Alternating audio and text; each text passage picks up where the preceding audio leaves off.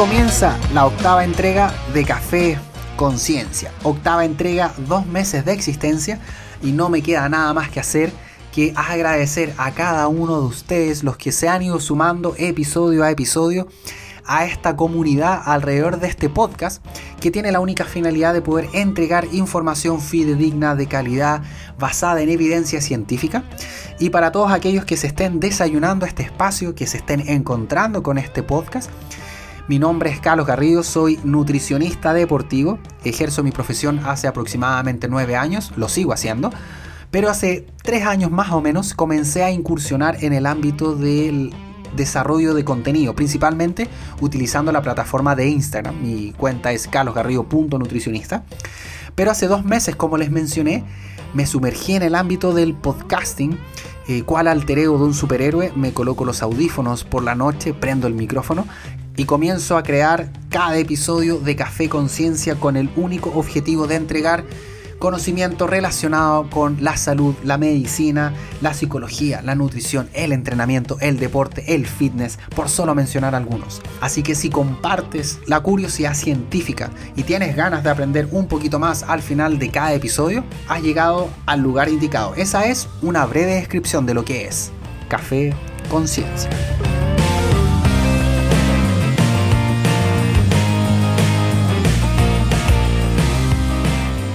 En esta oportunidad conversé con Álvaro Vergara. Él es profesional nutricionista, profesor de educación física, magíster en ciencias del deporte y también ha incursionado mucho en el desarrollo de contenido, en Instagram principalmente, en podcast también, eh, pero también hace muy poquito lanzó su primer libro, el cual se llama Inmune, cómo sobrevivir con nutrición. Un libro que se adentra principalmente a las distintas características que tienen las pandemias, ¿no es cierto? Nosotros nos sentimos muy agraviados y desolados por la pandemia, pero en realidad es algo que ha ocurrido durante toda la historia de la humanidad. Entonces es bueno de repente hacer una pausa y revisar más o menos la historia de las pandemias. Y por otro lado, abarcarla desde la nutrición, eh, que es una de nuestras grandes herramientas para poder defendernos y sobrevivir, como lo menciona en este libro, a estos tiempos asiagos, a estos tiempos complejos, como siempre digo. Eh, la alimentación es una gran herramienta para poder mantener nuestro sistema inmune funcionando de la mejor forma posible. Por lo tanto, con Álvaro abarcamos el aspectos fundamentales sobre cómo entender lo que es una pandemia, viendo hacia atrás las historias de las pandemias, cuál va a ser, por ejemplo, eventualmente la próxima pandemia, porque siempre es un riesgo latente nuestra continua batalla contra los virus que probablemente se va a dar hoy día, mañana y siempre, y probablemente nunca ganemos. Anécdotas eh, históricas científicas bastante entretenidas, que rayan prácticamente en la ciencia ficción y por supuesto abarcamos la alimentación también como eje central, como herramienta principal, como nuestro arpón para poder sobrevivir a estos tiempos pandémicos. Cómo poder mantener nuestra alimentación eh, de la mejor forma posible para contribuir a la salud, al sistema inmune, qué es lo que sabemos, qué nos dice la ciencia. Bueno, todo esto y más en la octava entrega del podcast con más cafeína y más ciencia del mercado. Café Conciencia.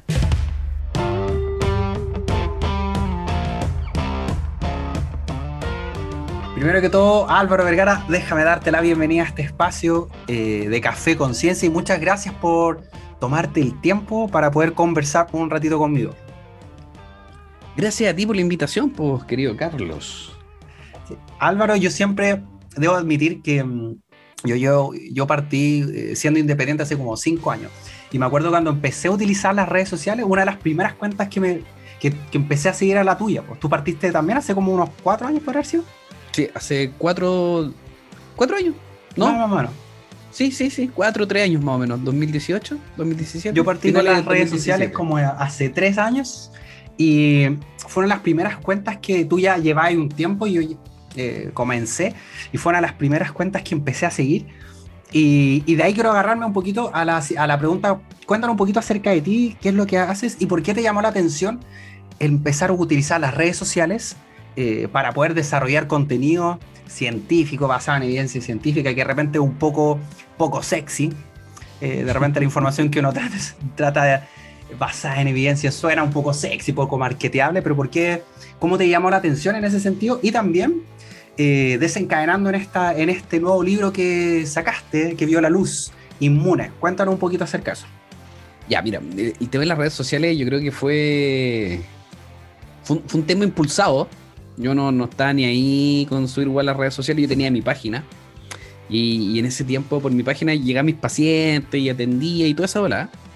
Pero eh, en, un punto era, era poder como compartir información que no podía compartir por otro medio. Nada más, pues yo decía, oye, podría, podría existir algo, porque en ese tiempo tampoco yo pescaba mucho el Facebook y tampoco cachaba lo que era un fanpage. ¿Cachai? Entonces era como. A ver, para la gente que está escuchando, yo leo cómic. se acabó, se acabó todo mi currículum. Ese, es mi currículum, yo leo cómic, ¿cachai? Entonces, había cosas que, que, yo decía, oye, ¿cómo, ¿cómo puedo compartir una foto y ponerle una descripción?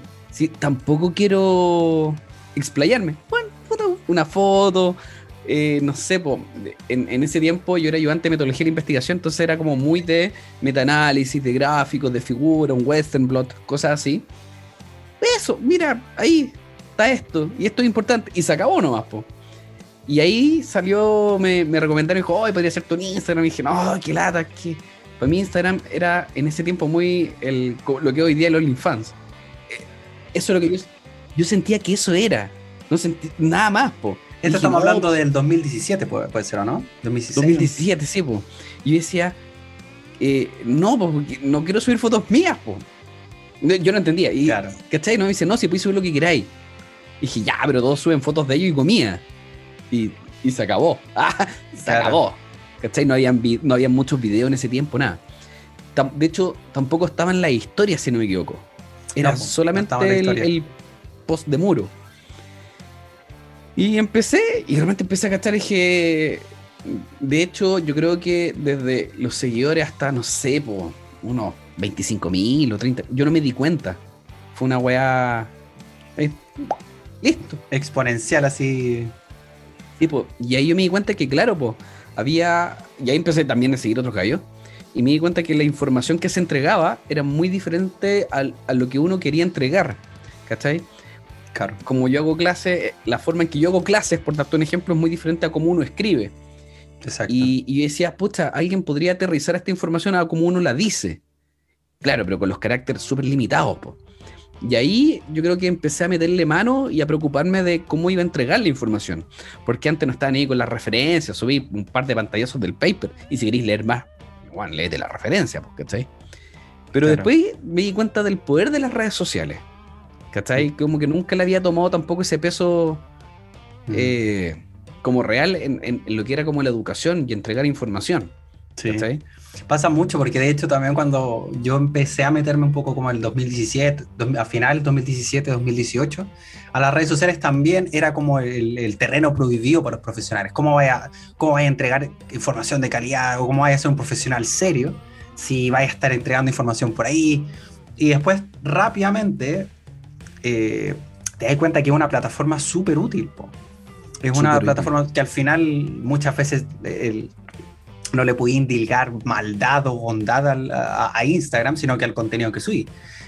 Y, es una herramienta muy buena para masificar eventualmente como... Eh, o para al final para cumplir la labor del profesional, que sí educar.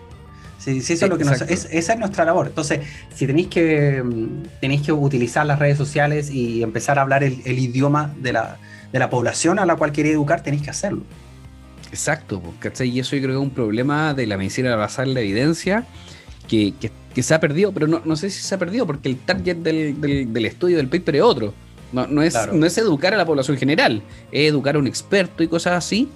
Y ahí dije, loco, aterricemos, aterricemos la información nomás, pues. Exacto. ¿Cachai?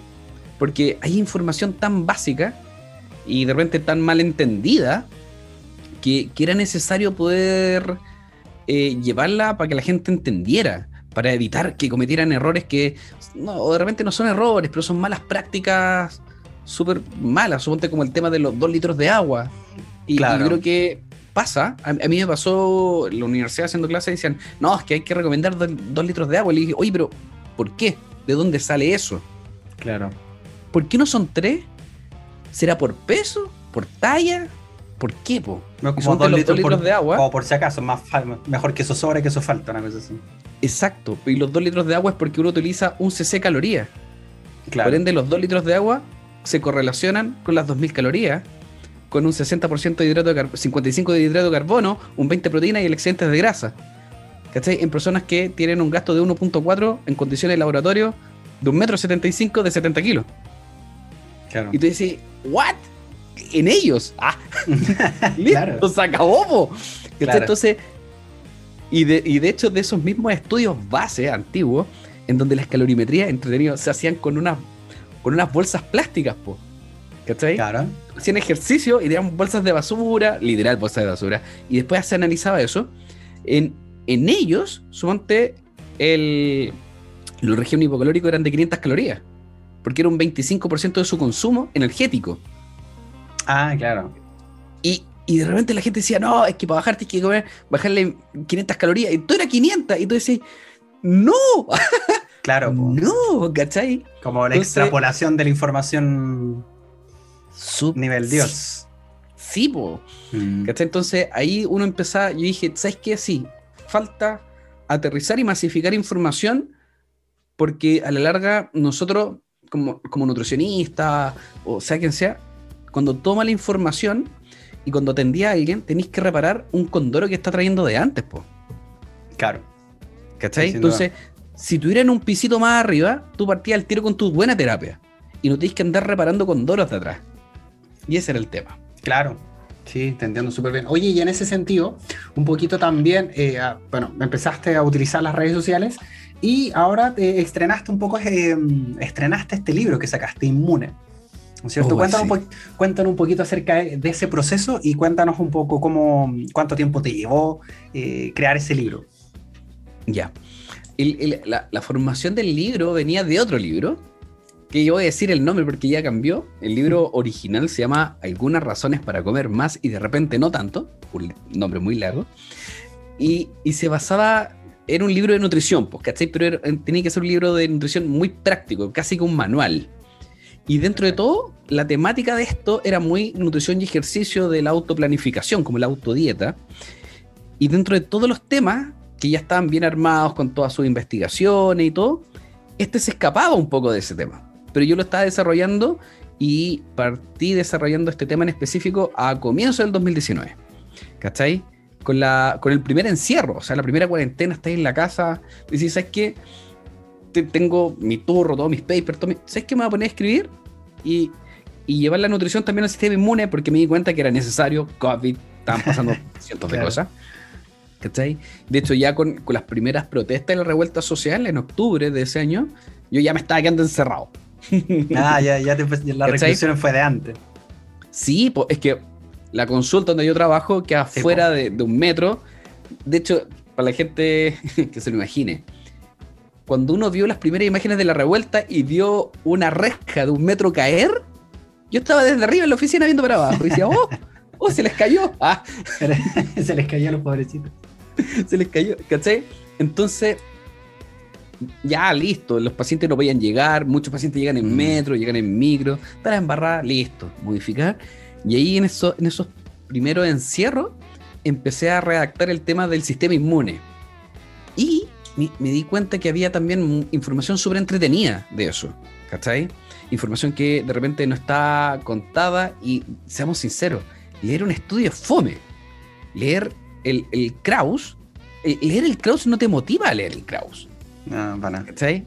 No es como algo de, oh, hoy día me voy a leer, no sé, me quiero dar dormido, voy a leer algo, voy a leer el Kraus, o el, el Ganon, el Leninger, no, pero Estáis loco, más encima unos mamatretos, pero así, terrible Sí, incómodo po. Entonces yo dije, ¿sabes qué? No. Empecé, empecé a redactar y todo. Y de repente se me ocurrió cambiar toda la narrativa de lo que yo estaba escribiendo. Actualicé toda la información con lo que tenía que ver con el COVID, lo que estaba saliendo, que la, la gracia del COVID y que me sirvió mucho para poder actualizar mi información es que todos los papers del COVID fueron liberados. Eran Sí. todos gratis. Sí, Por ende, una traba, o sea, que no era una traba, nosotros usamos SizeHub, dice, motores de búsqueda se sabe, se sabe. Se sabe para poder desbloquear los papers, pero en ese minuto era como estaba ahí, disponible multidioma. Oh, ni siquiera tengo que traducirlo, bacán. Y empezó a nacer esta nueva narrativa y empezaron a salir nuevos casos clínicos, casos clínicos que literal bordean la ficción dentro de todo. Y dije, ya, hay que contarlos de forma narrativa, porque una, una forma narrativa, como una novela, te atrapa, ¿cachai? Entonces dije, ya, pues, tengo que buscar una forma de atrapar al lector, pero a la medida que se va construyendo esta historia, ir enseñando algo, ¿cachai? y, eso, y, y en eso se basa mucho el libro Inmune. De hecho, no sé, por el tema de la portada, que es como muy de sobrevivir y todo eso, se basa literalmente en eso, en personajes, que obviamente son personajes reales, que si uno, no sé, pues, Henry Fields, que es el encargado, uno de los encargados de, unos laboratorios, que se llaman BLS, son los laboratorios más cabroncillos del mundo, BLS 4, casi, para que te una idea, los BLS son laboratorios que entra una sola persona, ¿cachai? y son uno de los sistemas de seguridad, ahí se ha desarrollado seguridad principalmente.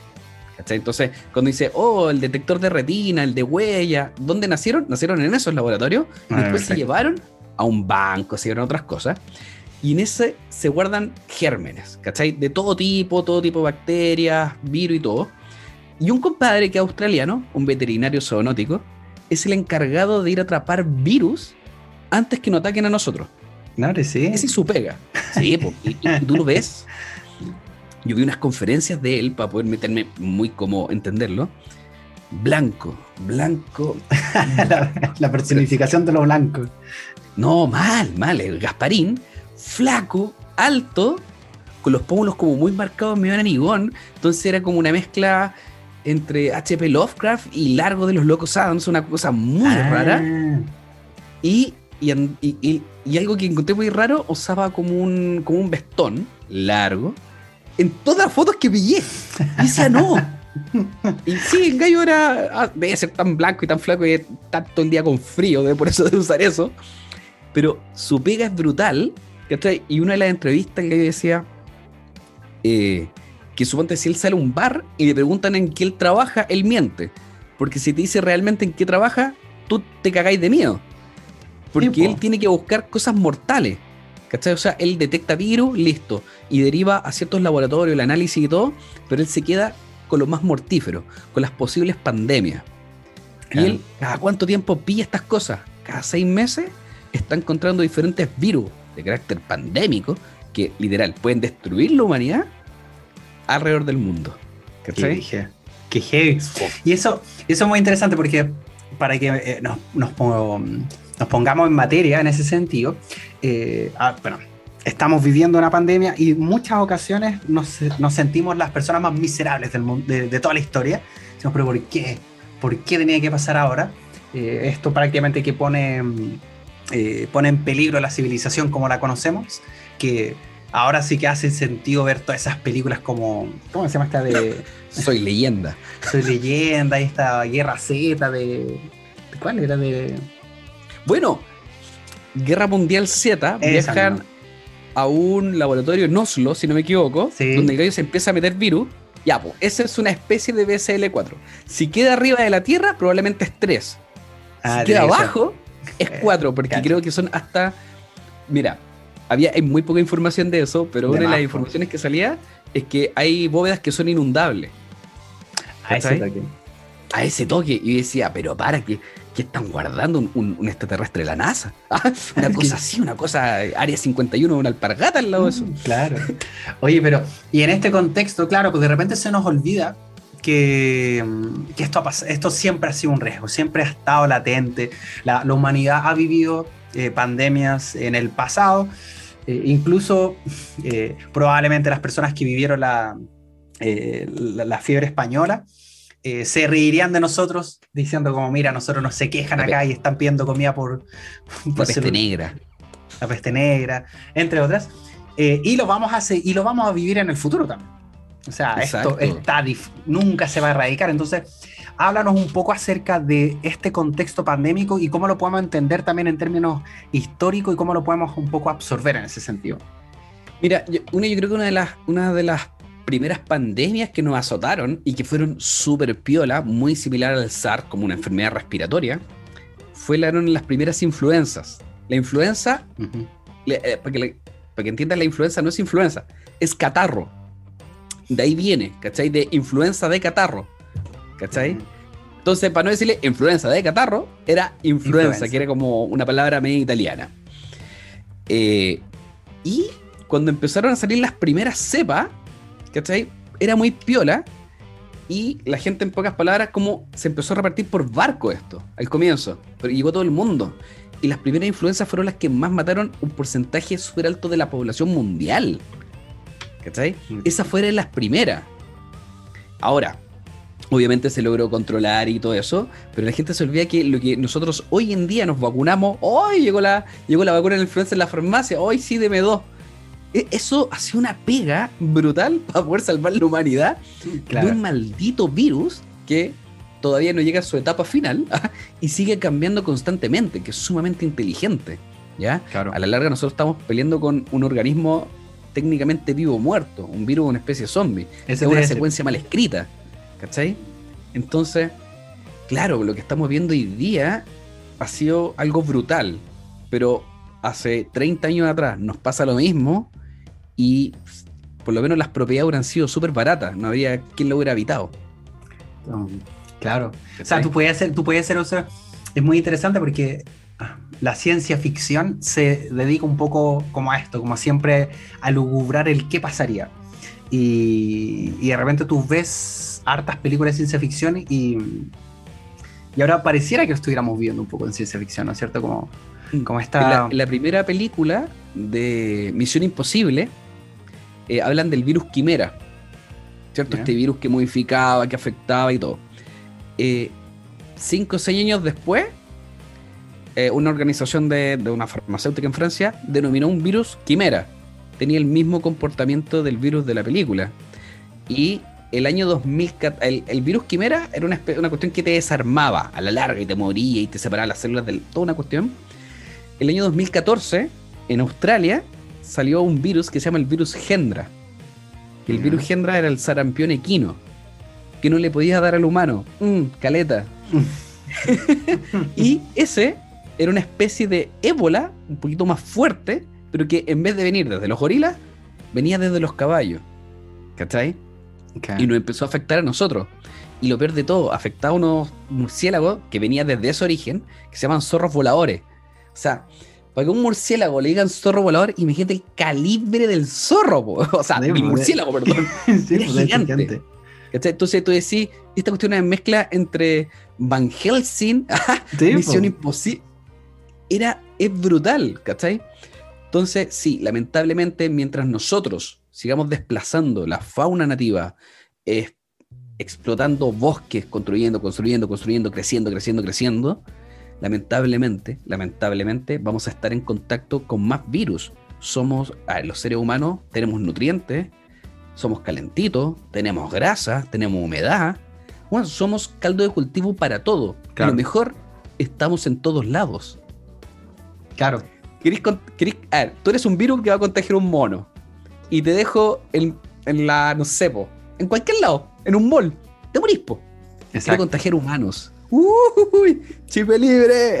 Claro, claro. Sí, porque al fin y al cabo muchas veces se nos olvida que, claro, la gracia que tiene este virus, lo que quiere hacer es sobrevivir. Pues por eso muta, por eso es que toda la gente empieza a escuchar y dice, es que está la mutación, ¿cuál es la que está ahora? La, la Delta. La Delta. ¿Cachai? Como que... Y, pareciera, en muchas ocasiones la gente, ah, el virus pesado. Es que el virus está haciendo su juego. Está, está se, también está adaptando, de igual manera como nosotros nos estamos armando con respecto a las vacunas, distanciamiento, tomemos ciertas precauciones, el virus también está haciendo lo suyo y dice, ya, ok, tengo que, bajo un poquito, aumento el contagio, bajo la letalidad, entre otras cosas, empieza a mutar de tal manera, esta fue la estrategia que escogieron, yo empiezo a, modificarme para poder mantener, y, como, como, lo hace cualquier organismo, de sobrevivir. Sí, pues. El planeta, oye, bueno, estos humanos que no se mueren aprendieron a sobrevivir. ¿Qué, puedo hacer ahora para matarlos? Claro, ¿cuántos, ¿cuántos volcanes más tengo que volcar? reventar para matarlos a todos. Claro, exacto. Y, es así, po. Mm. Esa es la gracia también de un virus. El virus tiene esa plasticidad de poder unirse y poder adquirir material. Ahora, el número de contagio que tiene que existir y de partes por millón y todo lo, todo lo que queramos es, es enorme. para poder modificar. Y ahí tú te das cuenta que sí, literalmente esto está algo súper descontrolado. De cierta forma. Claro. Nos está agarrando en, mm. en, la mayor obesidad histórica, yo creo, probablemente del planeta, generando un cuadro inflamatorio, eh, mermando tu interleuquina 6, tu linfocito CD4, CD8, por el piso, ¿cachai? Tus natural killer no saben si atacar el virus, las inflamaciones, el cáncer, células tumorales, neoplasia.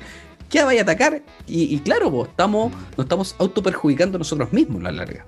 Claro. De hecho, muchas, eh, muchos de los comentarios de muchos expertos apuntan más que nada al hecho de que efectivamente este virus es, es eh, era, es bastante exitoso en el sentido porque me acuerdo de una persona hablaba mucho, un, experto hablaba del ébola, por ejemplo, porque el ébola tiene, eh, es mucho más letal, probablemente sería eh, sería lo peor que se pudiera, que tuviera el, el nivel de propagación que tiene el, que tiene el COVID. Pero el ébola falla es que es muy letal, ¿no es cierto? Su reservorio muere y por tanto es muy difícil que se propague.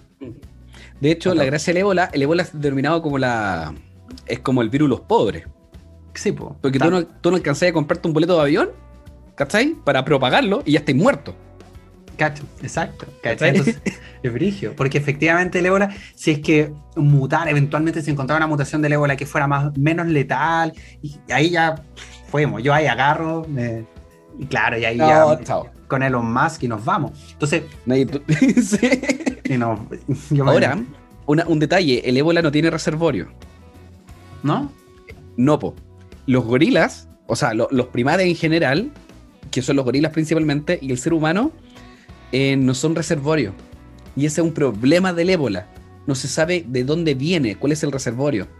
¿Cachai? Ah. Y de hecho, a ver, eh, acá existen vectores. ¿Cachai? Uno de los vectores son eh, transformadores que se le denominan amplificadores.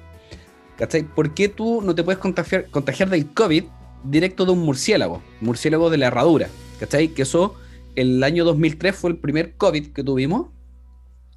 Y cuando salió la OMS diciendo que posiblemente se le habían escapado a ellos del BSL4, eh, después dijeron, no, no, oye, oye, no, no es culpa mía, no se nos escapó a nosotros. ¿Cachai? Y decían, este es otro virus similar al del año 2003. Wuhan. Nuevamente haciendo de lo suyo, el año 2003 tiró un SARS-CoV. Por eso esto se llama SARS-CoV 2019. porque, es una cepa nueva. Y decía la gente, oye, pero ¿por, ¿por qué? ¿Por qué no lo detuvieron en ese momento, cuando lo pillaron? No, es que sí lo detuvieron. ¿Cachai? Pero esta es una cepa muy similar que se transformó, ¿cachai? Con un adaptador, que ahí no se sabe si el adaptador fue el pangolín o fue un gato, no se sabe. Porque de forma directa el murciélago no es viable con, nosotros, con los virus. Hay un virus, no sé, ah. pues como un virus anta y todas esas cuestiones. Hay algunos que son viables, pero los COVID no son viables del murciélago directo a nosotros. Y tú necesitas un adaptador. ¿Cachai? Entonces, lo que tenían que pillar era el adaptador, para pararlo. Porque si paráis el murciélago y los matáis a todos, generas un desequilibrio brutal, po. Sí, po.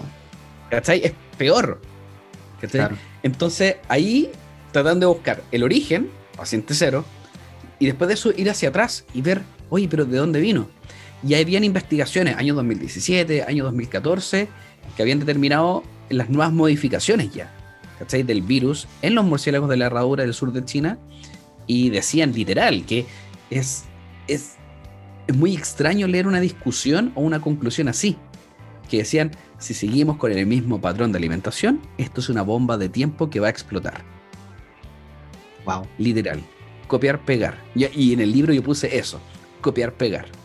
¿Cachai? Porque es muy extraño pillar una conclusión así. O sea, se sabía, no lo podían parar. El gobierno de China había determinado en ese tiempo que era el pangolín la primera transformación. Y tú decís, pero ¿por qué hay que comer pangolín si tampoco son tantos para hacerte un festín? El pangolín, el murciélago, estos gatos tipos de lagarto son parte de la medicina tradicional china. Claro. Y lo habían sacado, lo habían prohibido. ¿Cachai? Ah, sí. Nada que hacer. Nada que hacer ahí. sí, pues estamos en un escenario súper adverso y lo que tú mencionaste sobre respecto a la obesidad, eh, respecto al estado de salud en general, podríamos decirlo, de la población probablemente es, es el factor que podamos modificar, al menos las personas que, que, vimos que estamos acá eh, que, estamos de a pie, es, el factor que podemos, que podemos modificar. Y ahí lo linkeo un poquito con respecto también a acerca del tema que tú también trataste en ese libro, sobre la nutrición, el sistema inmune y obviamente que es por lejos nuestra mejor estrategia como para sobrevivir a, este, a, este, a esta pandemia. Entonces, cuéntanos un poquito acerca de la relación de, nuestra alimentación con respecto a cómo podemos mantener un poco el sistema inmune funcionando de la mejor forma posible. Como habíamos hablado, suponte el, cuadro inflamatorio dado por la obesidad es de las peores cosas que podríamos llegar a tener. ¿Cachai? ¿No? Son los primeros grandes gatillantes de un cuadro inflamatorio. Y eso va a mermar el sistema inmune en general. ¿Cachai? Esto tiene que ver con barreras, las primeras barreras, barreras mecánicas, la piel, pa. Y una de las primeras barreras que tenemos como las viejas gritonas, por así decirlo, que son los que dan las primeras alarmas, son la interleuquina. Principalmente la interleuquina 6. La interleuquina 6 se ve muy mermada en personas con obesidad. Por ende, se ha visto que una persona que se somete a un régimen hipocalórico, ¿cachai? Que sea una dieta rica eh, o, basada en plantas, y como una dieta muy vegana, vegetariana o mediterránea, en dos meses puede mejorar su sistema inmune. Así, un firmado y todo, porque en esos dos meses, aparte de aumentar tu interleuquina 6, la actividad de los macrófagos empieza a aumentar. Entonces, una persona dice, oye, quiero mejorar mi sistema inmune, ¿qué puedo hacer? Lo mejor que puede hacer es estar en el mejor peso posible. ¿Cachai? En tu ideal, pero tu ideal de peso, obviamente, una mayor masa muscular, reducir la grasa, no ser un Peter Languila que dice, oh, estoy en mi peso ideal, sí, pero no tenéis músculos, pues compadre. ¿Cachai? Bastante mal. Y después de eso vienen diferentes técnicas que podrían ser de algunos microelementos que no pueden potenciar. Y sí, pues, la base de la, del sistema inmune vendría de de la nutrición, ¿cachai? Y también otro pilar claramente va a ser el ejercicio. Sí. Pero el ejercicio tiene un pro y tiene un contra, ¿cachai? El pro es que es muy eficiente para algunas enfermedades respiratorias, principalmente, y el contra es que su resultado es a largo plazo y a corto plazo genera un estado inflamatorio que nos podría dejar un poquito más vulnerable a algunos tipos de enfermedades. Sí, yo, yo también había leído acerca de eso. De hecho, también se estaba investigando en los deportistas, ponte tú. Porque genera como una ventana de vulnerabilidad, eh, entendiendo un poquito así como a grandes rasgos que cuando uno realiza una actividad física muy intensa, es un proceso de destrucción, podríamos decirlo, muy grande. Entonces es como un, que es muy deseable, pero genera este espacio de vulnerabilidad donde el cuerpo tiene que invertir mucha plata, mucho dinero para poder regenerar todo esto, todos estos sistemas eh, y eventualmente, claro, ahí podría ser como un espacio que, podría producir esta vulnerabilidad. Exactamente, pues entonces, claro, ahí tenía un pro y un contra. La gente que se ve beneficiada por el ejercicio es gente que ya tenía un, buen patrón de entrenamiento. Ahora llevamos dos años encerrados. Sí, ¿sabes qué? Ponte a entrenar ahora, porque probablemente no sabemos cuánto, cuándo va a terminar esto. Claro. ¿sabes? Claro. Y, el tema de la alimentación es algo que lo podemos hacer en encierro, todo, y así poder ir potenciando, pero cuando uno habla también del sistema inmune, tampoco nos podemos encerrar a enfermedades infecciosas zoonóticas. ¿Cachai? El sistema inmune te ayuda a, una triada de elementos, te ayuda a nivel cognitivo. Hay enfermedades que son de carácter cognitivo, la depresión, la mm. ansiedad, ¿cachai? Se podrían gatillar como una especie de patología por el DSM-5, ¿cachai? ¿No? Entonces, claro, ahí, tú te, ahí yo me empecé a dar cuenta que este tema del sistema inmune que nos defiende era mucho más grande que solamente pensar en una enfermedad. Exacto. Sí. ¿Cachai? Mm. Y que la nutrición a la larga entrega ladrillos para construir cientos de defensas para el sistema inmune. Claro. Sí, es súper importante lo que decís. Primero, con respecto a la actividad física, eh, de hecho, escuchaba al doctor, es, no, no me sé, Svinsen, Svinsen, Svinden. Svinden, eso mismo. Ah. El doctor Svinden que eh, probablemente es un muy buen momento, muy, muy buen momento para comenzar a hacer actividad física si es que eres sedentario y si no has realizado. Sin embargo, tampoco es un muy buen momento para que te volváis loco y queráis y ser el más fit del planeta. como, como cuando uno quiere bajar de peso. Es un eh, régimen hipocalórico, técnicamente. Sí, pero tampoco es caer en inanición. Claro. Ponte a entrenar, pero los entrenamientos son planificados, son eh, pauteados. ¿Cachai? Y tienes que buscar un tipo de entrenamiento que sea de carácter clínico, ¿cachai? Claro. Cosas que no, cosas que no, que no son clínicas, suponte el tema de los 10.000 pasos. Porque de hecho 14.000 es mejor que 10.000, clínicamente hablando. Claro, sin duda. ¿Por qué 10.000? Ya, sabes que voy a hacer 8.000. Me, me, me, puedo aferrar como a cuatro papers que hablan de 8.000. Y yo siempre decía, ¿pero por qué 8.000? ¿De, ¿De, dónde salió ese número? Y, y, ahí tú te das cuenta que, claro, el 10.000 es porque es como un número relativamente redondo, memorizable y alcanzable. Claro. ¿Cachai? Pero a la larga lo que tú necesitas para poder mejorar tu sistema inmune, para poder mejorar, es un estímulo sumamente específico de algunas cosas que te van a apuntar a eso. ¿Cachai? Que tiene que ver con el trabajo de fuerza específico, un trabajo aeróbico, que se habla mucho del entrenamiento concurrente, la eso. mezcla de estas dos variables, que, que, se escapa mucho más allá del trabajo de hipertrofia, se escapa mucho más del trabajo más estético o de rendimiento. Claro. Porque una de las variables de sobrevida que tiene que ver es el VO2, el volumen de oxígeno expirado, el VO2 max, es una claro. variable súper importante. De hecho, en obesidad, el American College ha determinado que el VO2 es uno de los patrones más importantes a entrenar. No es la masa muscular, no es la cantidad de grasa, no. Si tú tienes un buen VO2, te disparaste y tienes una mejor sobrevida haciendo eso. Claro. Claro. Sí. Después tenés que bajar tu grasa y todo eso, pero el pilar fundamental es el cardiorrespiratorio. Claro, sí, sin duda. Por eso recalcar el, el, consumo máximo de oxígeno, la capacidad que tienes tú de, mm. de consumo de oxígeno es súper importante y probablemente, como mencionáis tú, efectivamente las personas que sean sedentarias, pucha, la idea es que partan de a poquito siendo activos, sin duda, y que puedan, y, y, la palabra clave, la palabra mágica probablemente de todas es la adherencia, o sea, encuentra, que encuentren un ejercicio que, primero que lo puedan realizar en el espacio donde están confinados, si para qué andamos con cosas, yo, yo estoy haciendo ejercicio en mi pieza y estoy chato, me cuesta caleta, oh, es lo peor, sí. pero bueno, es lo que nos toca, entonces, claro, adaptarlo a eso, ¿cachai? No, eh, adaptar el ejercicio a algo por último que sea entretenido, ojalá en grupo, no, no, ojalá a través de las vías de Zoom, por ejemplo, y cosas así. Y con respecto a la alimentación, lo que mencionaste es súper importante porque en, la, en periodos de pandemia se hablaba mucho de que, eh, sobre todo en Estados Unidos, bueno, también nos pasa a nosotros, pero en Estados Unidos se hablaba de que cuando empezaron a aparecer los casos de muerte, eh, se hablaba mucho del estado nutricional de la población. Se hablaba mucho respecto a eso, que efectivamente el peor escenario era la pandemia que sabemos que va a ocurrir, ocurrió ahora, va a ocurrir en 30 años más, en 60 años más, va a ocurrir otra pandemia. El punto en en qué condición, en qué estado nutricional va a estar la, la población. Y, y, esas son efectivamente como la, las herramientas que vamos a tener al fin y al cabo, ¿no? Para poder defendernos. No, exactamente. De hecho, lo entretenido de la zoonosis, que si sacáis la cuenta, cada cuatro años sale una nueva. ¡Ey! Ya salió la nueva cepa de influenza. claro. No, perdón. Eh, la gripe aviar.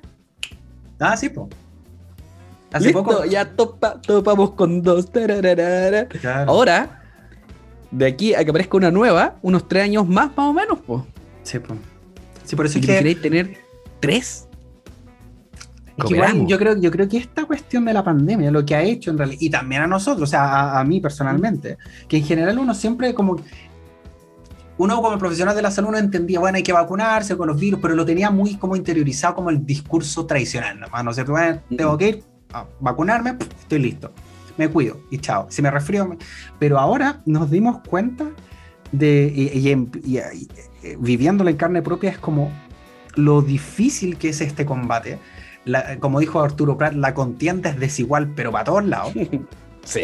Es desigual y y lo importante, nuevamente, ¿cachai? Lo importante de, de, de la tecnología de, en cuanto a la medicina, en cuanto a la, a la biotecnología, eh, por suerte, por suerte, onda, justo ocurrió esta pandemia como en el boom y, y teníamos acceso a tecnología. Esto hubiese pasado, como tú mencionas, hace 50 años atrás, la contamos muy distinto. Sí, boom. de hecho, son tres las primeras vacunas eran asquerosas, pues venían las primeras vacunas, no, o sea, no es una vacuna, son inoculaciones. La primera inoculación venían de la viruela y la viruela nos afectaba a nosotros y a las vacas.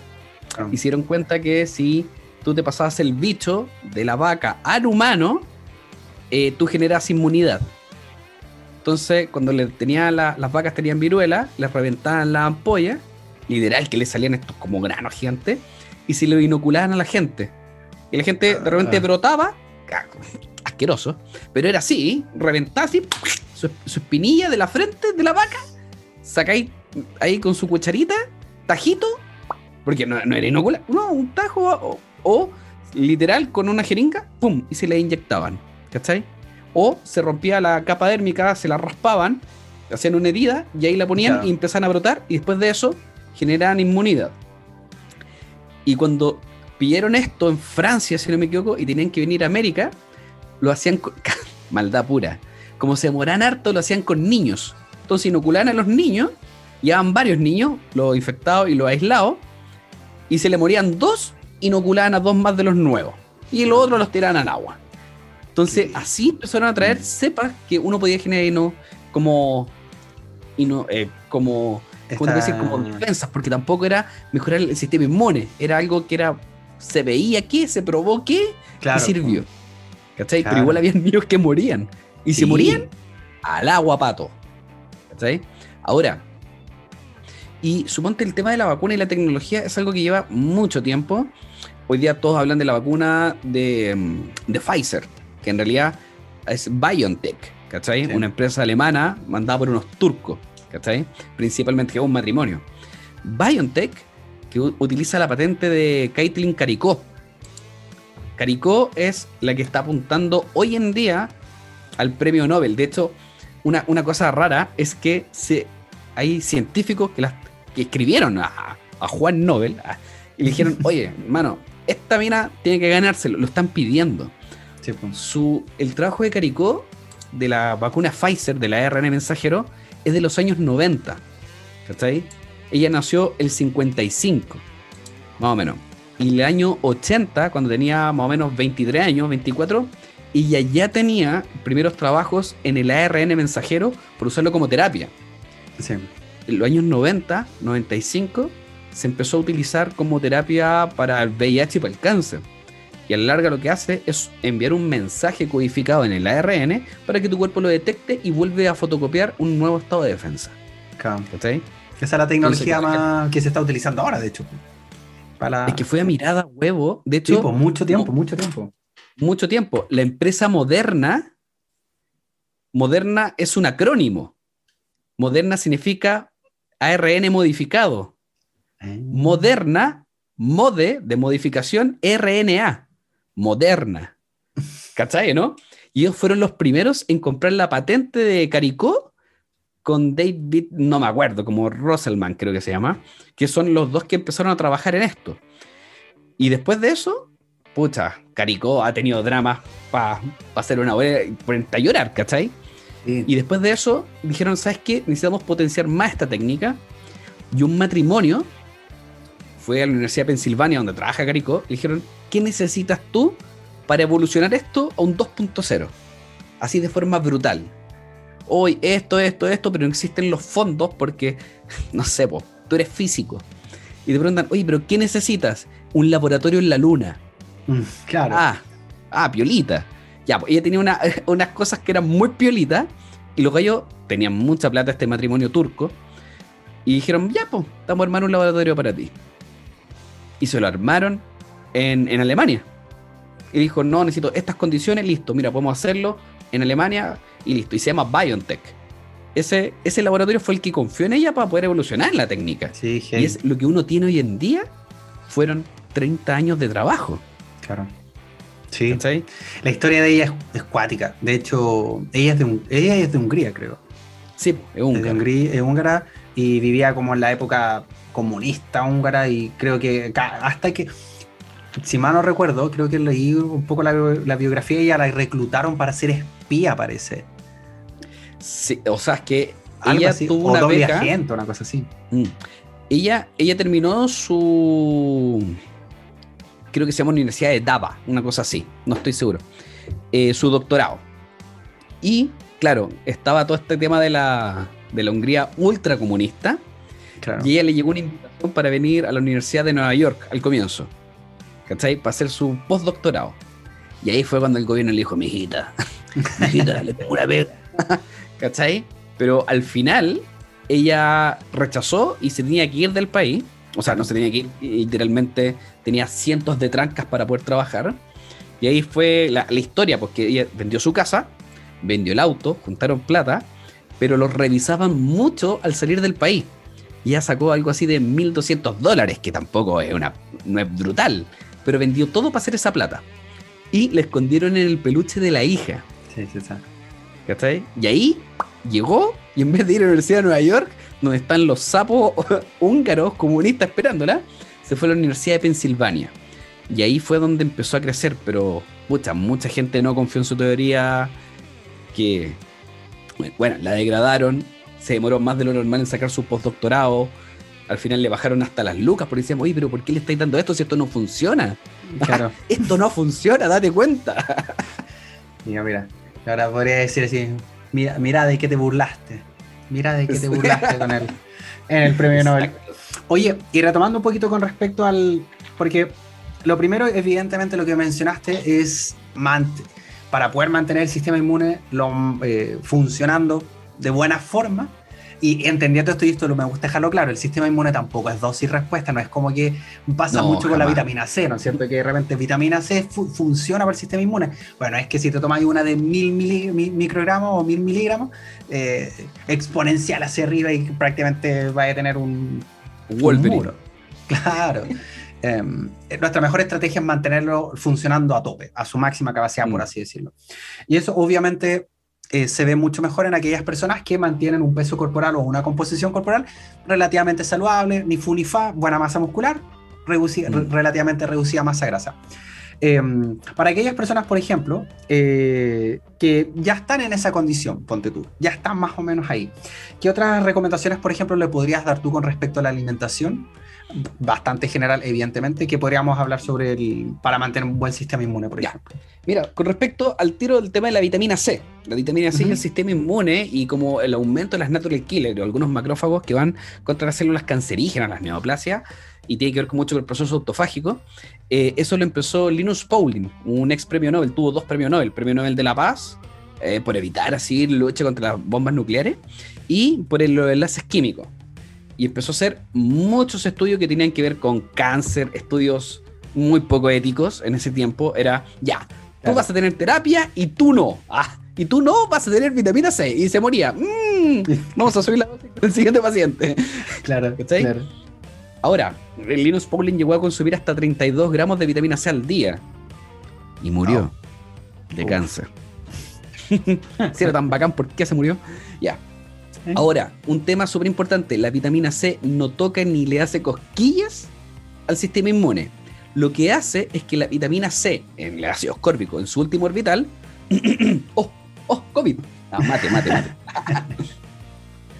en su último orbital tiene eh, electrones que logra ceder.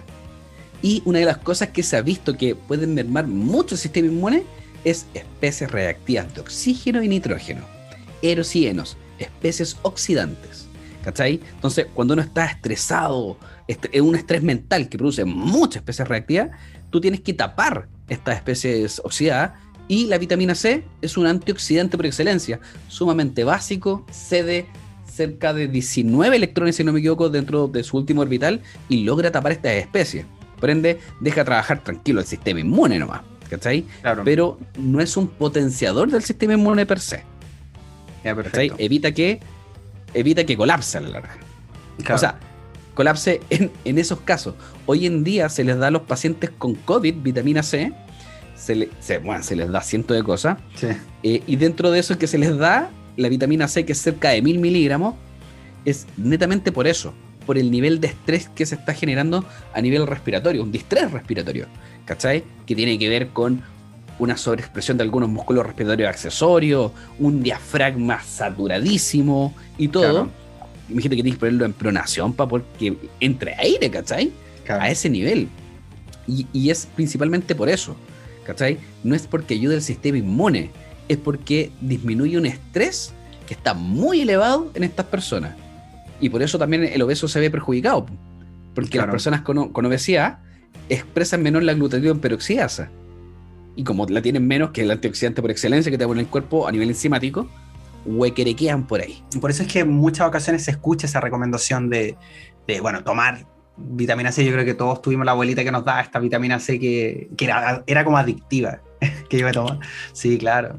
Y pues desafortunadamente, no, como decíamos, pues no es dosis respuesta y probablemente si tú eres una persona relativamente sana, que no tienes mm. COVID, no tienes una afección, tu mejor estrategia sin duda es consumir buena cantidad de vitamina C. Ahora, tomar mil microgramos o llegar a dosis clínicas tan altas no, no pareciera ser una muy buena idea. No, Ahora, es rica. ¿Para qué, andamos con cosas? Una vitamina C efervescente. Es rica. Esas burbujitas que revientan cuando estáis. No, pero. no hay nada contra eso. Eso es espectacular. Ahora, si tú quieres buscar mejorar realmente tu sistema inmune, ¿cómo se contabiliza el aumento del sistema inmune? Con tres moléculas fundamentales. Uno, familia de macrófagos. Son diferentes macrófagos que se, que se logran evaluar. Linfocitos CD4, CD8, interleuquina 6. Son los tres pilares fundamentales. Uno, interleuquina, las viejas gritonas, la primera alarma.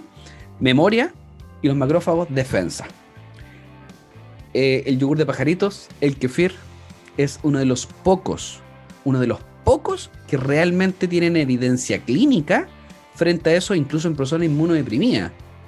Personas con una, una persona inmunodeprimida, por ejemplo, una persona con, con, VIH, se sabe que está inmunodeprimida porque sus linfocitos CD4 están por el piso. Claro. No es interleuquina, no son macrófagos, no son natural killer, son eso en específico. ¿Cachai o no? Entonces, cuando se le está analizando el yogur de pajarito y kefir en específico, o los fermentados en general, logran mejorar esos marcadores. Porque llegan al intestino y mejoran las bacterias del intestino. Cuando uno libera una célula, no sé, de las células madres pluripotenciales, de la médula roja ósea, ósea roja, eso, eh, son, son células en blanco, ¿cachai? Son células jóvenes, salidas del colegio, no saben nada más que ser células, y dejen el intestino y graduarse de algo. Oye, quiero hacer una interloquina, bien, perfecto, pasillo 3, sala 2. Y así se van graduando, ¿cachai? Por ende, el yogur de pajarito y los fermentados mejoran estas bacterias para sacar una, a una mayor velocidad y una mayor cantidad estas células que nos van a defender. ¿Cachai? Por eso los fermentados tienen una fuerte relación con el cerebro, porque ayudan a ciertos marcadores neuronales, con el sistema inmune, con el sistema muscular, pa, pa, pa, pa, pa, pa, y vamos sumando. Sí, de todas maneras. Ya, perfecto. Ya ahí tenemos un... que, que practica el consejo en realidad. Yo no lo yo, de ser súper honesto, no lo había estudiado en ese sentido, no, no tenía idea. Me imagino, o sea, yo sé, yo sabía que eventualmente los fermentados podrían contribuir de, de buena manera como a la salud de la microbiota, que de hecho es una línea de estudio terrible interesante que está saliendo ahora, como la, el, eje, el eje microbiota intestino-cerebro. Eh, se viene súper interesante en ese sentido. Y mm, todo, todo en pausa gracias al COVID. sí, pues todo, esperando, todo estudiando, pero de lleno nomás el tema del COVID. Em, y por otro lado, lo que desde lo que tú mencionabas con respecto a la alimentación, eh, ¿qué otro consejo, por ejemplo, podríamos ver eh, con respecto a la alimentación en tu experiencia que podría ser interesante, por ejemplo? Mira, uno de los temas interesantes y que tiene que ver mucho con los mitos es el consumo de hidratos de carbono. los hidratos de carbono son un arma de doble filo. ¿Por qué? Porque si nos pasamos muy fácil gatillar eh, un cuadro inflamatorio. Ya, sí. para tener idea, en algunos ratones knockout se le hace la dieta del coffee break. La dieta del coffee break es abrirle su bolsita fruna ah, y que coma libremente con un pequeño bloqueo de leptina a POM6 AGRP, por ende come, pero claro. feliz, feliz, ¿cachai? ¿no? Es como un ratón con bajón en Año Nuevo después de haber fumado. Así, descontrolado. Ese, ese ratoncito en dos días genera un cuadro inflamatorio. Y ese cuadro inflamatorio clínico, medible en un ratón, imagínate en un humano, se puede lograr perfectamente en unas pequeñas fiestas patrias de tres días, con su buen asado, ah, sus buenas comidas y buen copete. Ahora, los hidratos de carbono y los MAC, un tipo de hidrato de carbono que logramos metabolizar, que puede venir de diferentes tipos de alimentos integrales, son el alimento per se para el sistema inmune. El sistema inmune tiene que trabajar, consume mm. algo ¿Qué consume? Grasas, proteínas. ¿Qué consume para funcionar? ¿Qué consume para defenderte? MAC. Y esos son hidratos de carbono. Por ende, si vamos a buscar bajar de peso, probablemente hacer una dieta low carb o una dieta cetogénica sea lejos la peor opción para tu sistema inmune. Hacer una dieta exclusivamente de hidratos de carbono, bajando las grasas, probablemente también es una pésima opción. ¿Cachai? Claro. Entonces ahí está el juego del tira y afloja. para poder apuntar a las necesidades objetivas de poder ir bajando de peso, para poder potenciar también el, sistema inmune, ¿cachai o no? ¿Cuánto podría ser una distribución correcta? Y yo creo que ahí está la palabra, la distribución correcta de macronutrientes. Si hablamos de hidrato de carbono, si cumples tu BCT aproximadamente entre un 35 y un 40%, que una dosis media baja, eh, estaría alimentando bien tu sistema inmune y apuntando también a la baja de peso, ¿cachai? Manteniendo, ojalá, obviamente, un hiperproteico. Claro. Sí, de hecho, eso te iba a preguntar también con respecto, por ejemplo, más o menos, qué rol podrían jugar, porque para cerrar un poquito el tema de los carbohidratos, pues, y que probablemente muchos audioscuchas tienen miedo eh, a los carbohidratos. Eh, Audio escuchas de nuestro periódico. los carbohidratos sí, pues han sido difamados y como tú decís, pues es muy fácil eventualmente quizás caer en atracones y caer en excesos de carbohidratos. Quizás probablemente con la alimentación como moderna que llamamos post revolución industrial de ahí para adelante. Imagínate, el cerebro ¿qué utiliza? Hidrato de carbono. si es súper exclusivo. El corazón es carroña. ¿Cachai? El corazón Sí, es que, da lo mismo lo que le tiré. El cardiomiocito metaboliza, consume, consume, consume, consume, consume. Le da lo mismo. Pero el cerebro no, pues el cerebro utiliza hidratos de carbono. ¿Cachai? Por ende, nosotros podemos. Oh, y cuerpo cetónico, obviamente, ¿cachai? Pero el cuerpo cetónico es en la célula B. ¿Cachai? Es una, es una molécula, por así decirlo, energética que no alimenta todo el cerebro. ¿Cachai? Solamente una parte. Por eso lo podemos usar en epilepsia refractaria miotrófica o convulsionantes, ¿cachai? Entonces, el cerebro le gusta el hidrato de carbono. El problema es que no tiene control. Es el punto. El, el, punto no es el carbohidrato, si también es el cerebro le encanta el, carbohidrato porque es su fuente energética primordial. Por otro lado, generó, e, evolutivamente generó una respuesta muy afín a seguir y constantemente estar buscando ese sustrato. Entonces hay una respuesta muy positiva. eso es supervivencia. Sí, sin duda, obvio. ¿Quién, ¿Quién vive más? el que tiene más energía, po. Exacto. Sí, es eso. Nosotros vemos la grasa como, oh, me da lata. Sí, pero tu cuerpo dice, loco, mira esos kilos, vamos a sobre... Si hay una hambruna, nosotros sobrevivimos, po. Y eso es lo que busca el cuerpo. Exacto. Y nosotros regularizamos generalmente con la cantidad de leptina que logramos liberar. La leptina viene de la grasa. A más grasa, más leptina. Hasta cierto punto. Sí. Porque lo eso tampoco tiene una buena leptina. No. ¿Cachai, no? Mm. Y ahí es cuando vienen estos, estos dos neurotransmisores, el AGRP y POMC, que son los que te van a determinar qué tanto vas a comer tú pos haber comido. AGRP y POMC son también los que te dan recompensa, ese estímulo de placer en el cerebro. Por ende, el gran problema de hoy en día es que el delivery, el primer estímulo, te llega cuando tú ves la comida. Claro. No la cocinaste. Estímulo visual, olfativo, tacto, organoléptico en general no existió. Claro. Pero si tú cocinas, tú ya estás estimulando el cerebro. Por ende, pasa mucho que uno cocina y llena el ojo antes de la tripa, po. Y terminaste de cocinar, su cucharada, ah, listo. Eso era todo, de más. porque probablemente nunca fue hambre, po. Fue el estímulo de placer que estaba muy carente en el cerebro frente a la comida. Sí, sin duda. Y aparte, por otro lado, que, es lo que yo también recalco de por qué efectivamente no, no, es tan buena idea el consumo de alimentos ultraprocesados y todo este tema, porque al final si ya sabemos que tenemos un cerebro que le encanta el carbohidrato, que le encanta la glucosa, no por maldad, sino por supervivencia, que nos refuerza constantemente que lo busquemos nuevamente, y más encima nosotros encontramos como lo refinamos al punto de que es como ya, aquí te damos el punto máximo y el cerebro no se ha adaptado a este, como, imagínate, el cerebro es como una bomba de placer y dice como, ¿qué es esto? Sea lo que sea que esto, más, se hace drogadicto. Sin duda, pues, o sea, ¿a quién no le ha pasado con los sneakers? Pues yo podría sobrevivir toda la pandemia con sneakers, ponte tú. y con ramitas de queso. claro, ¿cachai? O sea, están refinados y diseñados para producir eh, esa respuesta eh, tan placentera. Entonces, evidentemente, te cuesta tanto parar. la gracia del ultra refinado es eso, que la refinación logró evitar algunas moléculas que pueden retrasar la absorción. Claro. Porque hace que sea más rápido, que sea... De hecho, el, tema del ultra refinado no es que sea nutritivo y que sea saludable, es que sea barato de producir, barato de preparar y barato de vender. Por ende, necesitas un alimento que se echa a perder muy poco.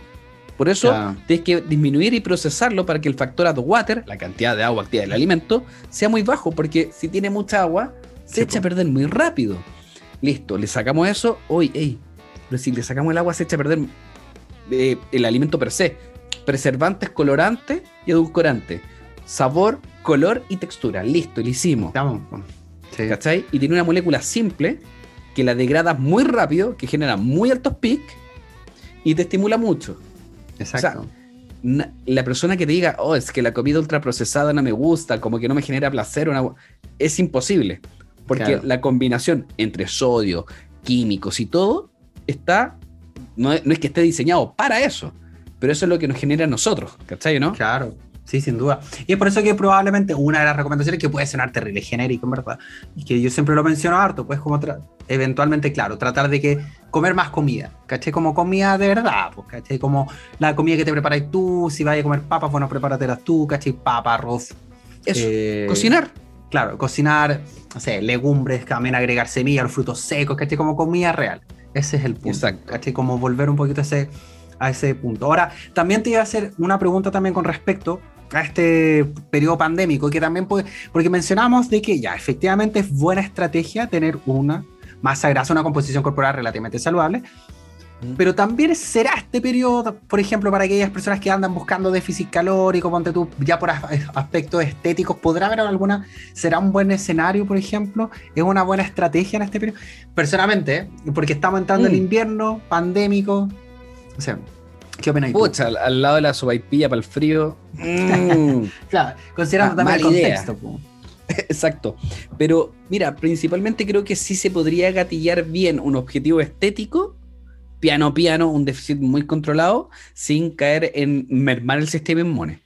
De que se puede, se puede, ¿cachai o no? Porque generalmente las personas que van a buscar eso son personas que están con sobrepeso o con obesidad. Y sabemos que regularizando y integrando la cantidad necesaria de nutrientes, va a mejorar el sistema inmune, va a bajar de peso y eso también va a llevar a mejorar el sistema inmune. Claro. Sí, sí, también. De hecho, mi recomendación la mayoría de las veces a mis pacientes, que ya los tengo hace tiempo, es, efectivamente, si tú tenés sobrepeso, decía, eh, es decir, si el déficit calórico efectivamente va a tener un impacto importante en tu salud, como por ejemplo personas con sobrepeso, decía, obviamente, hacerlo paulatinamente, controlado, asociado ejercicio, etc. Ahora, si tú estás en una composición corporal eh, bastante saludable, yo lo, ahí yo lo matizo harto con mi paciente. Le digo, ya, mira, es el gran momento para buscar un déficit calórico ahora. ¿Te podías esperar por último hasta septiembre? De repente. yo, lo, yo también lo planteo muchas veces, porque... Sí, está bien eso. porque yo lo, yo lo planteo de varias aristas. Lo planteo, primero, mm. sistema inmune. No encuentro que sea muy buena estrategia andar tratando de cortar calorías bajo si es que no lo necesitáis. Si ya soy activo, si ya estáis alimentándote bien y todo. Segundo, el factor que todos sabemos, o sea, con el frío, sopaipa, con calzones rotos, ¿cachai? Tercero, el gran factor es la salud mental, ¿cachai? O sea, eh, de repente, pucha, vale la pena así como de repente tener, estar como, comer lo suficiente para que te mantengáis nomás, para que estés bien y dándote esos pequeños gustos, de, bien controlado y todo el tema, porque, para que andamos con cosas, encerrado en la casa, el comer algo distinto es lo único que hace el día distinto. ¿Cachai? Exacto. es lo único que de repente te hace espacio por último de refugio, decir como, bueno, por último, estamos en una pandemia, pero ya, comamos, comamos sopaipilla en la tarde, por último. Exactamente, sí, pues. De hecho, eh, yo creo que es un tema súper importante, de poder sacarse los balazos frente a la comida. Sí, y, no quedar, quedar, con la tranca, o sea, a la larga, mira, si uno, uno la comida la utiliza no solamente para alimentarse, lo utiliza, como tú decís bien, de refugio, para acompañar, para compartir. Cuando uno comparte, cuando uno va a, cualquier cosa, hay un partido y Navidad, todo gira en torno a la comida. Por ende, hay que tener una relación buena con la comida para poder disfrutarla. Porque es algo que te lo haces 3, 4, 5, 6 veces al día. Exacto. Sí, y algo que vas a tener que seguir haciendo toda la vida, O sea, nunca vas a poder prescindir de la comida. Sí, sí, yo también. Que, de hecho, yo, yo de admitirlo, tú que estás atendiendo presencial, a mí me pasa muchas veces también que uno termina siendo más psiconutricionista, psicólogo que nutricionista a altura. O sea, todos los pacientes llegan, bueno, estoy con la ansiedad por el cielo, quiero comerlo todo, ¿cachai? Y tú al final tenés que llegar como un punto medio, así como ya, onda. Hay que encontrar el origen también de eso, de dónde viene. Porque muchos le echan la culpa a, la pandemia, pero para, para, para, hay cosas que uno lo está arrastrando de antes. Sí, sin duda, sin duda. Y, que probablemente se ha exacerbado en este periodo también. Oye, Álvaro, ya para ir como un poquito redondeando el tema, eh, desde tu perspectiva, desde lo que, tanto desde lo, de tu experiencia y desde el libro que también eh, creaste en este espacio, ¿qué aspectos te parecen a ti centrales que te gustaría que las personas se quedaran con respecto a, o consejos, lo podríamos pensar de alguna forma, consejos generales para que las personas puedan tener un, un sistema inmune funcional durante este invierno que se nos, que se nos avecina. A ver, yo creo que una de las cosas principales que tenemos que ver cuando hablamos de alimentación y de tipos de nutrición es que tú lo disfrutes. Si tú no lo disfrutas, da lo mismo lo que hagas, porque vas a abandonar y si no tienes adherencia, bien poco vamos a lograr. El sistema inmune cambia con cambios crónicos a largo plazo. Por ende, tienes que tener, disfrutarlo y tener una buena adherencia a lo que vas a hacer.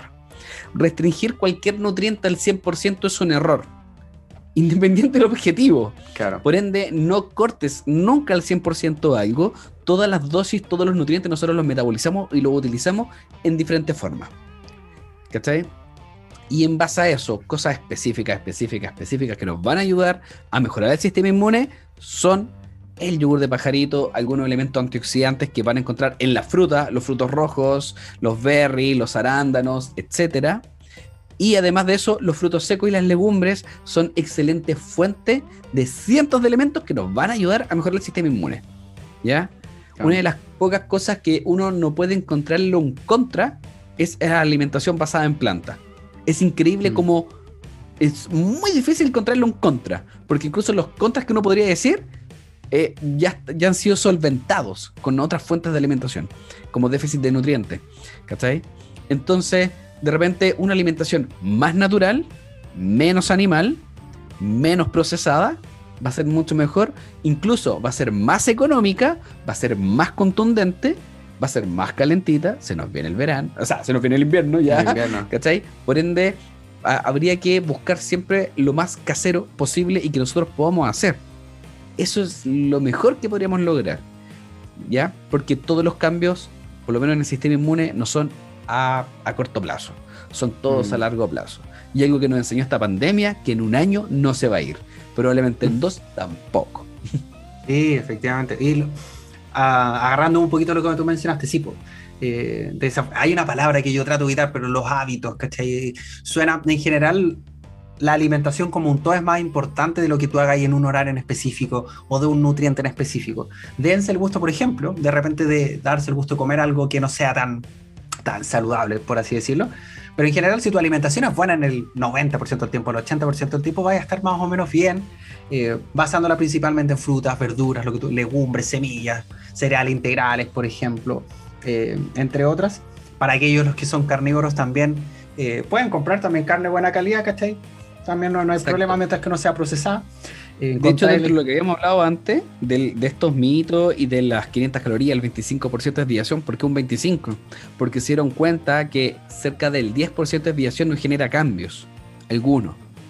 Un 10%. Si tú comes 2.000 calorías y te mueves entre las 1.800 y las 2.200, cuando tu media son 2.000, no había cambio estadístico, ni significativo, ni clínico listo, me voy a comer un chocolatito. Oh, la cagué con ese chocolatito que me comí. No, no, no, tranquila. La desviación es tan pequeña que no genera ningún problema. Entonces, hay cosas que uno se puede comer con confianza, que, te que va a ser feliz, te ayuda a compartir, a pasarlo bien. Y si eres una persona muy cuadrada, tranquila, estáis dentro del 10% de desviación. Sí. Si hoy día no cumpliste, mañana sí. Y ya volvemos a la normalidad. Exacto. Sí, y aparte que como tú mencionáis, también lo importante es la relación con la comida. Y también hay frases como que siempre uno, una vez la escuché y la encontré muy buena, o sea, aquella persona que no puede parar de comer chocolates tiene un problema, pero si una persona no se puede comer un chocolate tranquilo y no, que no y, siente que la, la, embarró, también tiene un problema distinto, pero tiene un problema igual. Exacto. Exactamente. Entonces, desafortunadamente o afortunadamente, el punto central casi siempre es el equilibrio. ¿cachai? Que tu alimentación sea gran parte estos alimentos como más reales, más caseros, y date un espacio también para disfrutar de aquellos placeres ultra procesados también para que no, no caer, para no perder la cordura también en estos periodos tan, tan vertiginosos. Nada, nada como una tallerinada no pueda solucionar. claro, ya, genial. Ya, Bárbaro, oye, muchas gracias por participar, muchas gracias por la conversación. Podría haber seguido por horas, pero eh, lo vamos a dejar hasta acá. Eh, muchas gracias. Y nuevamente, eh, cuéntanos un poquito dónde pueden encontrar tu libro para que las personas lo puedan visitar. Bueno, en mi libro se vende principalmente por internet, no vale mucho la pena llevarlo en la librería, entendiendo que está todo cerrado. claro. Lo pueden encontrar en la editorial que es puertab.cl y pueden llegar directo también a comprarlo a través de mi página que los va a mandar a puertab.cl, que es nutrideportiva.cl. Perfecto. De todas maneras, va a estar, la, va a estar el link de tu página va a estar en la descripción. Así que nada, pues estimado, un gustazo como siempre conversar contigo. Que te vaya súper bien. Nos vemos, compadre. Cuídese.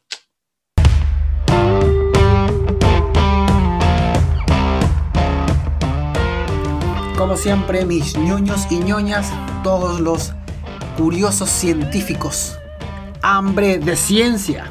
Muchas gracias a todos aquellos que hayan llegado a estas alturas del episodio. Como siempre, les dejo la invitación a que nos ayuden difundiendo este espacio a través de sus redes sociales.